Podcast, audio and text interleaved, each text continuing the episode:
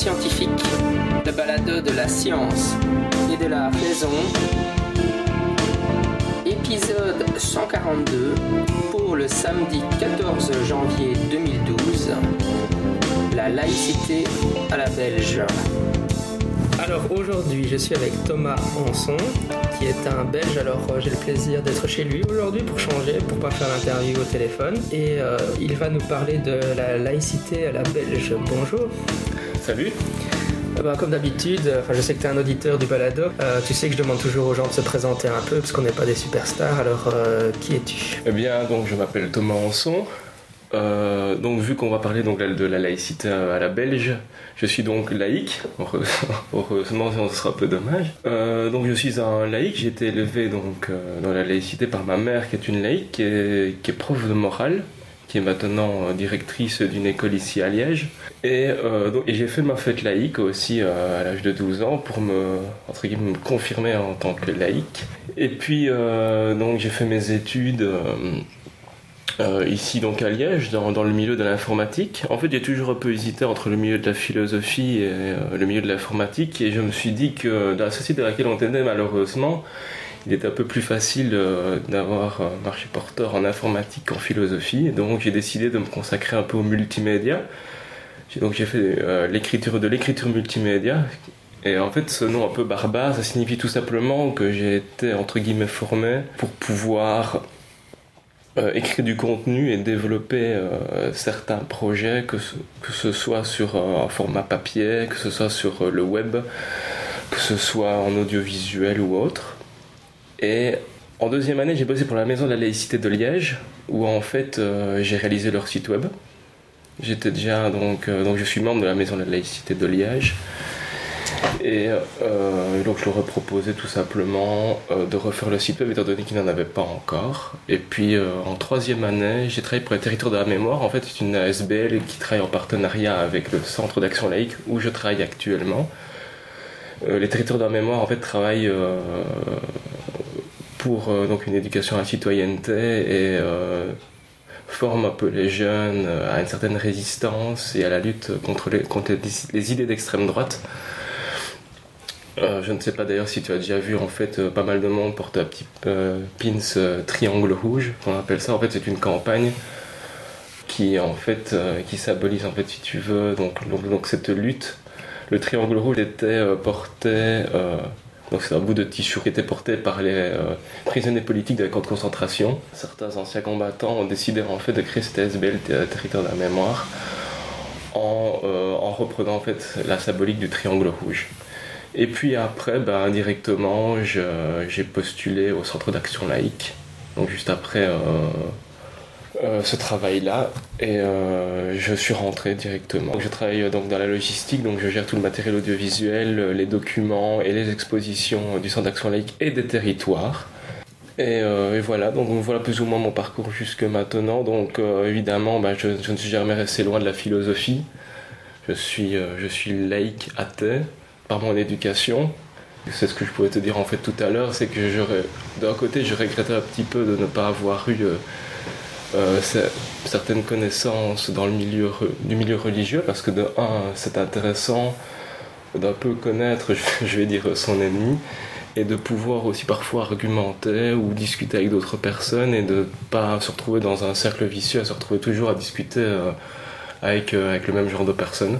Donc, tu, te définis comme athée, mais est-ce que pour toi, être. Enfin, évidemment, on peut dire que tu es militant. Donc, est-ce que pour toi, être militant est quelque chose d'important? Euh, c'est important, mais euh, je pense qu'il faut quand même faire attention, pas au point de vue de l'athéisme, quoique je suis quand même militant athée, mais euh, je pense que le militantisme athée peut mener à une, certaine sorte d'extrémisme. D'ailleurs, en fait, j'ai commencé en, en étant d'abord agnostique, enfin, plutôt euh, un peu je m'en foutiste de, toute la philosophie, puis quand j'ai commencé à m'y intéresser, j'ai vu que j'étais athée, et en fait, seulement par après, parce que c'est vrai que j'ai toujours été laïque en soi, mais je ne savais pas trop à quoi ça correspondait. Et, en, fait, j'ai découvert que effectivement, l'athéisme faisait partie d'un mouvement un petit peu plus large qui était en fait la laïcité philosophique. On reviendra un peu après sur cette notion de laïcité philosophique. Donc ce courant faisait un peu par... prenait un peu en compte aussi euh, plusieurs valeurs. Donc il y avait, que ce soit l'athéisme ou l'agnosticisme, mais il y avait aussi une certaine notion d'humanisme, de libre examinisme, et tout ce développement personnel qui fait qu'on peut devenir indépendant sans pour autant verser dans une certaine violence euh, anti-religieuse, bien que au fond de moi je suis quand même anticlérical et, un peu anti-religieux, mais je pense qu'il y a toutes les autres valeurs que j'ai en moi qui font que je reste quand même modéré euh, dans ma façon de penser. Si je, voulais t'interviewer, c'est parce que moi, euh, personnellement, j'avoue que je suis toujours pas très au clair sur ce qu'est euh, la laïcité, particulièrement la laïcité à la belge, qu'il faut distinguer, qu'on distingue en tout cas parfois. Euh, j'entends, ah, ce n'est pas la même chose que la laïcité à la française. Moi, je suis surtout familier avec les mouvements anglo-saxons comme l'humanisme séculier aux États-Unis. Donc, et bon, je connais la maison de la, enfin la le centre d'action laïque près de chez moi. Mais euh, voilà, c'est ça. Et j'avais aussi interviewé une fois un, pour un épisode un, membre du mouvement Bright. Mais c'est un peu la même question que je voulais te poser. La laïcité à la Belge, c'est quoi? C'est quelque chose euh, d'extrêmement compliqué. Nous sommes donc des Belges, donc nous vivons un peu dans un pays, comme tu as pu le voir récemment, assez surréaliste sur pas mal de points.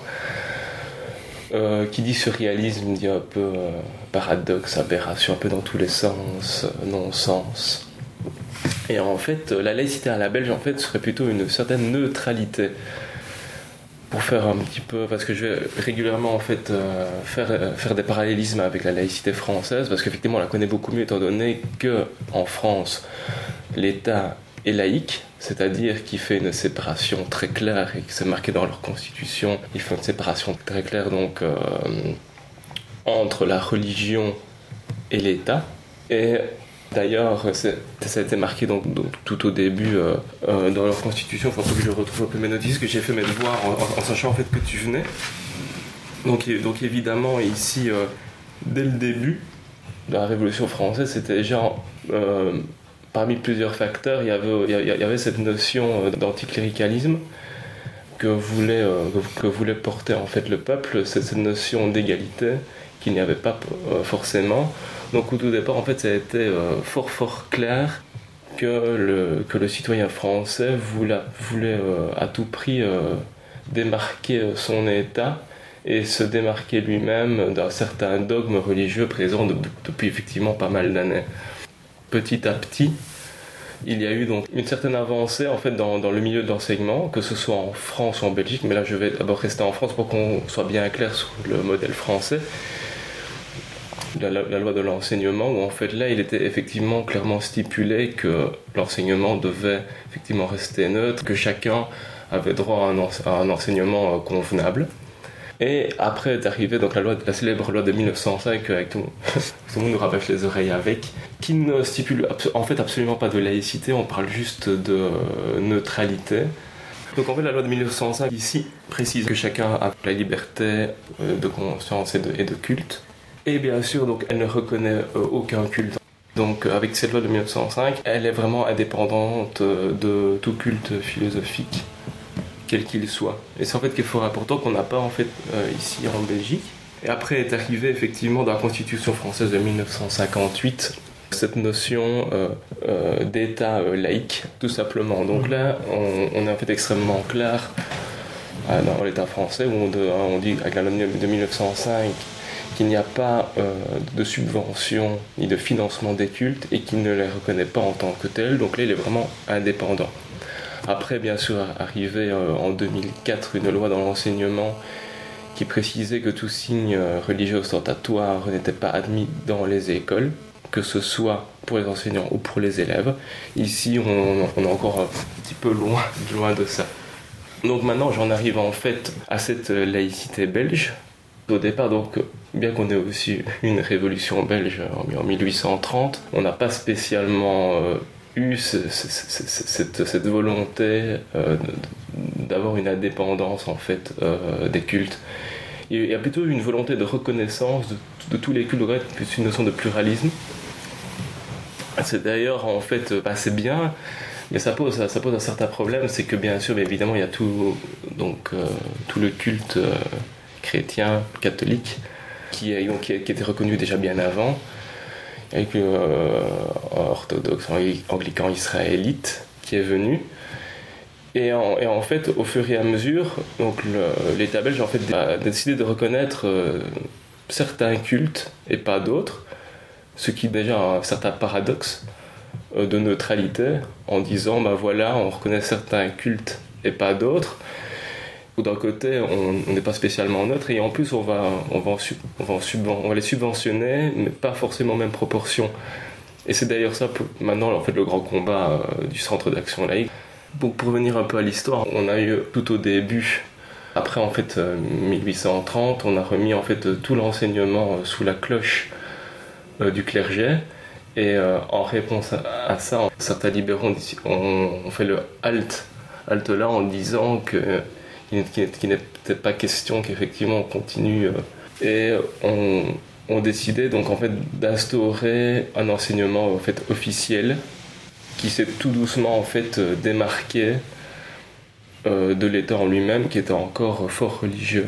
Juste peut-être pour, les, pour les auditeurs, il existe encore actuellement les deux grands systèmes en Belgique, le, le libre qui est majoritairement catholique et, l'enseignement euh, enfin, officiel. Hein, tout, à fait. Au, moment où on a signé que, je ne m'abuse, donc en fait, donc la Ligue de l'enseignement, il y a eu un certain traité, je pense que c'était en 1950, où là, effectivement, on a décidé qu'il y aurait effectivement l'enseignement officiel, donc un enseignement entre guillemets laïque, et l'enseignement libre, euh, qui dit libre dit surtout ici en Belgique euh, catholique, où on proposerait donc dans l'enseignement, euh, je vais dire officiel, tous les types de cultes reconnus, dont la laïcité, mais qui est venue en fait bien après.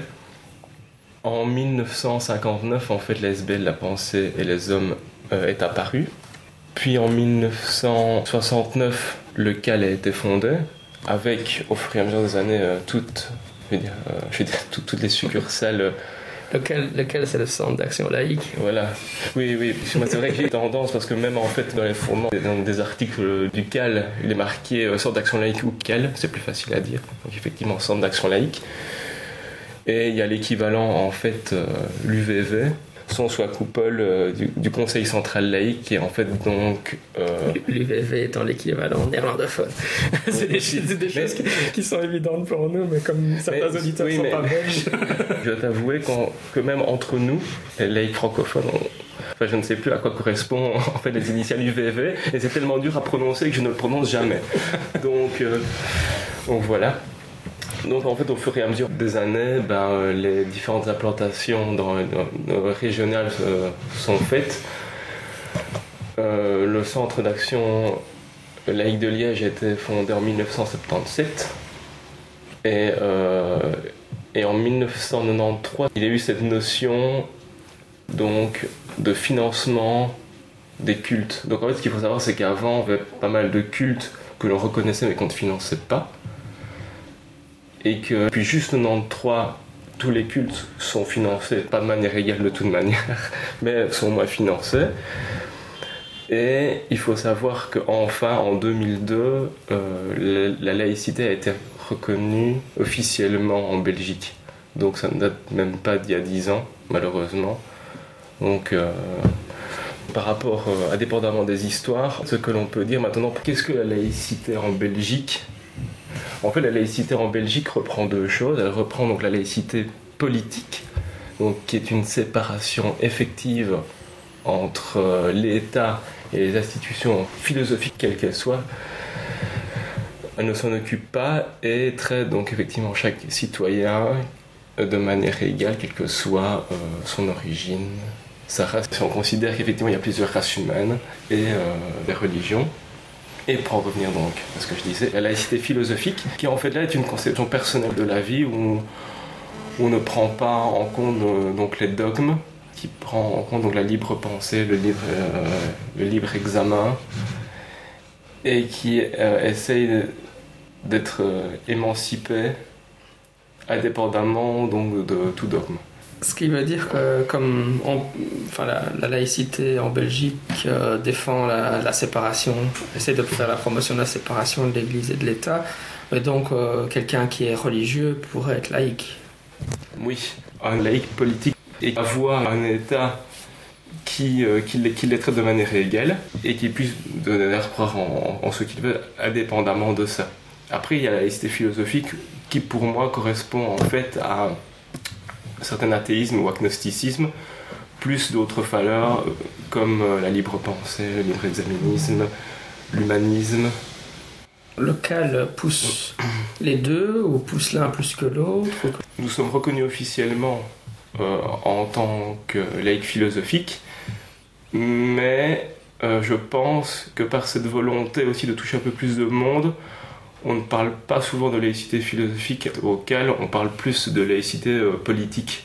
Donc en fait, on fait pas mal d'actions pour promouvoir une citoyenneté active, euh, une certaine indépendance euh, en tant que telle. Il n'y a pas souvent de discussion sur cette laïcité philosophique. Tout le monde pense un peu ce qu'il veut tant qu'il est indépendant et conscient et, de ses actes. Je pense qu'en fait, le plus important en premier, bien sûr, est d'avoir une laïcité politique. Et c'est notre, notre, travail en premier, c'est de faire ça. Bien sûr, après, bah, il y a cette notion de laïcité philosophique qui peut paraître plus personnelle, c'est pour ça que peu de personnes en parlent. Mmh. Et tu dirais que quel état du lieu tu fais toi de l'athéisme en Belgique? Tu dirais que ou de la, enfin de la laïcité, euh, est-ce que tu dirais qu'il se porte bien ou est-ce qu'il se porte pas bien ou est-ce qu'il est, représenté dans les médias ou pas? Représenté dans les médias, absolument pas. Je dirais tout simplement qu'il y a déjà à, à, à certaines confusions dans tout ce qu'on entend. Déjà, euh, pas mal de personnes ne se sentent pas spécialement concernées par, par la philosophie en général. Et je pense qu'ils euh, veulent plus se démarquer en tant que simplement incroyants ou que non-croyants, mais qui ne se revendiquent pas spécialement en tant qu'athées, voire laïcs. Parce qu'en fait, généralement, quand on fait une introspection un petit peu, on pense d'abord qu'on ne croit pas en Dieu, donc on se définit d'abord en tant qu'athée avant de définir en tant que laïque, alors qu'en fait, ce serait plutôt le contraire. D'abord, on est laïque, on a certaines valeurs euh, en tant que tel, et puis après, on peut se définir avec cette, posture métaphysique précise qui est l'athéisme. Donc, définir les laïcs en Belgique est déjà, à mon avis, euh, presque impossible, sauf si on demandait à chacun, effectivement, euh, ce qu'il en est. Et en, tant qu'athée, je pense que c'est encore plus dur parce qu'il faut se rendre compte que l'athéisme en tant que tel euh, est une position et que ce n'est pas facile de se définir comme ça et de le revendiquer parce que c'est vrai qu'il ne faut pas oublier qu'on a quand même quelques milliers euh, d'années où on était sous, sous, sous la joute de, religieux. Euh, là, ça fait près de 2000 ans euh, qu'on qu est sous, sous, la joute euh, du christianisme et que se revendiquer comme tel, on l'a très bien vu au, fil des siècles, se revendiquer déjà en tant que non religieux, ça provoque déjà de l'émoi, mais en plus en tant qu'athée, les gens vous regardent un peu de travers, et en plus en tant qu'athée militant, euh, c'est presque considéré comme de l'extrémisme, alors qu'en fait en soi, personnellement, je ne suis pas extrémiste, du moins envers les croyants. Envers les croyants, ça c'est autre chose. Pour en revenir à ta question, qui était de, savoir comment se porter l'athéisme, je pense que tout ce qu'on peut voir, c'est euh, parce que maintenant il y a de plus en plus de débaptisation, c'est de voir plus ou moins euh, le nombre de personnes qui ne sont pas reconnues dans un culte défini.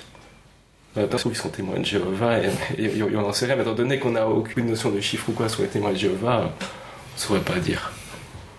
Donc dur pour le moment. Et, donc en termes de chiffres, tu as l'impression que ça va Enfin, quel est le pourcentage à peu près?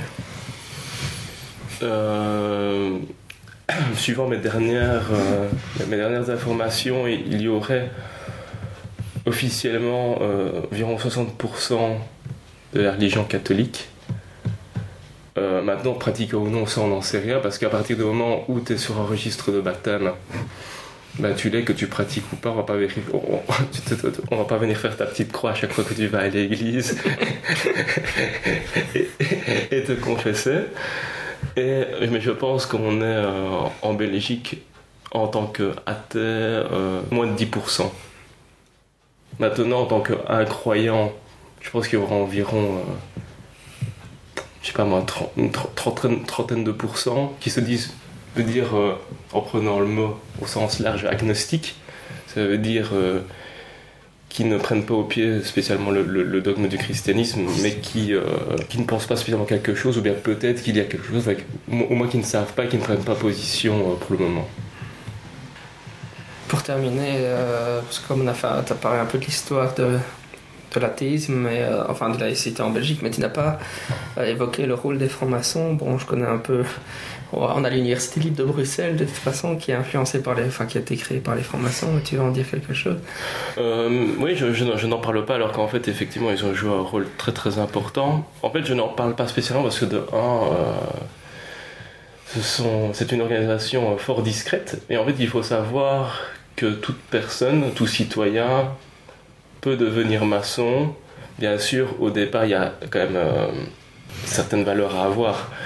Mais la laïcité, la libre pensée et la franc-maçonnerie ont beaucoup de caractéristiques communes. Et effectivement, donc, euh, dans tout ce dont j'ai parlé, que ce soit au point de vue euh, de l'histoire, au point de vue de la fondation, au point de vue du CAL en Belgique, il y a déjà beaucoup de maçons dedans. Maintenant, il y a certaines personnes qui se disent laïques et qui ne sont absolument pas francs-maçons.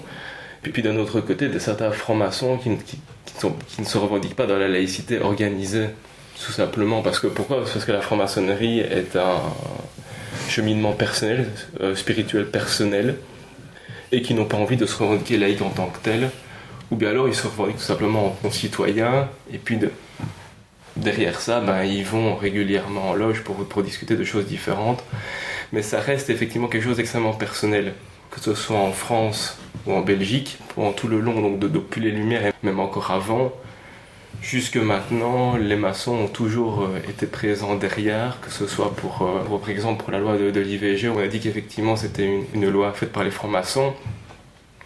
En fait, on remarque très souvent que dans ce genre de milieu laïque, pas spécialement à des postes clés, parce qu'il est évidemment faux de dire que, que les, que les francs-maçons sont à des postes clés. Je veux dire, ils, sont à, des postes, euh, dont aussi à des postes clés, parce qu'effectivement, ce n'est pas en étant maçon qu'on fait monter sa carrière on peut tout simplement évoluer dans sa carrière en ayant certaines connaissances qui se font en maçonnerie, mais je veux dire, euh, imaginons qu'on soit un club de sceptiques ou autre, ben effectivement, j'ai par exemple rencontré Patrick Hano, donc effectivement, je vais rencontrer ce genre de personnes avec qui je vais lier des liens d'amitié en dehors de la loge et qui va me proposer certains choix dans ma vie qui vont me faire avancer. Je ne suis pas franc-maçon, moi ça ne m'a jamais beaucoup troublé cette histoire de... Enfin ça me semble assez naturel effectivement. on en les patrons engagent les gens qu'ils connaissent, quoi. Je veux dire, que ce soit des clubs d'aïkido, ça peut être n'importe quelle activité sociale qu'on a ensemble. Par contre, moi, ce qui m'a, toujours étonné, c'est que c'est vrai que bon, je, sais, de, bon, bon bah, voilà, il y a l'ULB tout ça, le rôle que les, les francs-maçons ont joué de ce côté-là, mais moi, ce qui m'étonne, c'est que dans les médias, on donne toujours les, enfin, aussi on lit le Da Vinci des, lectures pas très conseillées. On a l'image des francs-maçons, comme toujours, plutôt religieux, adore, enfin, le grand architecte de l'univers, euh, etc. ce qui n'est pas forcément faux, étant donné que pendant des siècles, les francs-maçons étaient. Euh, faisaient partie de, de, l'élite religieuse, de l'élite intellectuelle religieuse, étant donné qu'au départ, effectivement, ben, seule la, connaissance, la connaissance était réservée au clergé, et donc pas mal de religieux se réunissaient indépendamment euh, de leur mission religieuse pour pouvoir discuter de ça. Donc la franc-maçonnerie est née aussi euh, de religieux parce que c'est vrai qu'au départ, bah, je pense que la religion était un peu une posture sociale, comme si on était bah, un peu citoyen, ça semblait normal le clergé était l'État, et puis bah, voilà, je veux dire, on pouvait très bien être entre guillemets chrétien sans pour autant être croyant. Et puis bon, bah voilà, il y avait pas mal euh, de maçons euh, chrétiens. Et, euh, et puis bien sûr, au fil des siècles, la connaissance a avancé. Il y a plus en plus de personnes, donc, notamment en Angleterre, où la maçonnerie est née. La Royal Society, en fait, a, eu beaucoup de maçons. La connaissance a encore évolué. Et puis à un moment, en fait, tout ça s'est un petit peu écarté parce, parce que d'un côté, il y avait ce doute qui, qui, est présent, bien sûr, dans la science ce, doute perpétuel, cet échange d'informations. Et puis, bien sûr, de l'autre côté, ben, il y avait le dogme de l'Église qui ne pouvait pas changer. Puis il y a eu un clivage entre les deux. J'ai eu l'occasion de discuter beaucoup avec eux. J'ai un peu l'impression qu'en fait, la maçonnerie est un parcours initiatique, athée ou agnostique, spirituel, tout simplement la maçonnerie. Mais qui a comme valeur principale bien sûr le libre examen, où là on rejoint effectivement euh, les laïcs ou les athées. Très bien, on arrive à la fin. Alors, euh, je ne sais pas, est-ce qu'il y a quelque chose que le sujet est vaste. Hein, ah oui, c'est ça. tu as droit à aborder un sujet que tu voulais aborder que je n'ai pas abordé. oui, je voulais revenir juste sur un point en fait, euh, quand on parle justement de, donc, de laïcité belge, c'est cette volonté malheureusement de l'État belge à vouloir rester neutre. En fait, ici, j'avais commencé un bouquin donc histoire de la laïcité en Belgique, qui était euh, écrit euh, sous la direction scientifique du professeur Hervé Asquin, donc qui est une personnalité euh, assez connue ici en Belgique, qui est docteur en philosophie et spécialiste en religion et, laïcité. Et donc ici, il y a un passage qui m'a en fait marqué, faut que je le retrouve. C'est pas pas, pas plus d'une ligne en fait. On parle donc de l'État belge et des cultes reconnus. On parle en fait des autorités. On dit en fait d'elles, elles n'ont toutefois pas pu ou pas osé aller jusqu'au bout de leur intention en, séparant radicalement l'un de l'autre, donc euh, l'État euh, et euh, les institutions religieuses, parce que contrairement à la France, ils ont l'impression que toutes ces institutions représentent justement encore une importance sociale ici en Belgique et ils tiennent en fait à ça au plaisir euh, d'en reparler beaucoup plus longuement, je ne sais pas comment ni quand, mais il faudra vraiment y passer une heure ou deux, et encore plus pour discuter. Euh. Très bien. Bah, de toute façon, on t'invitera au Skeptics in the Pub, tu auras au moins, au moins une heure pour en parler. Je vais essayer d'être concis, pas facile.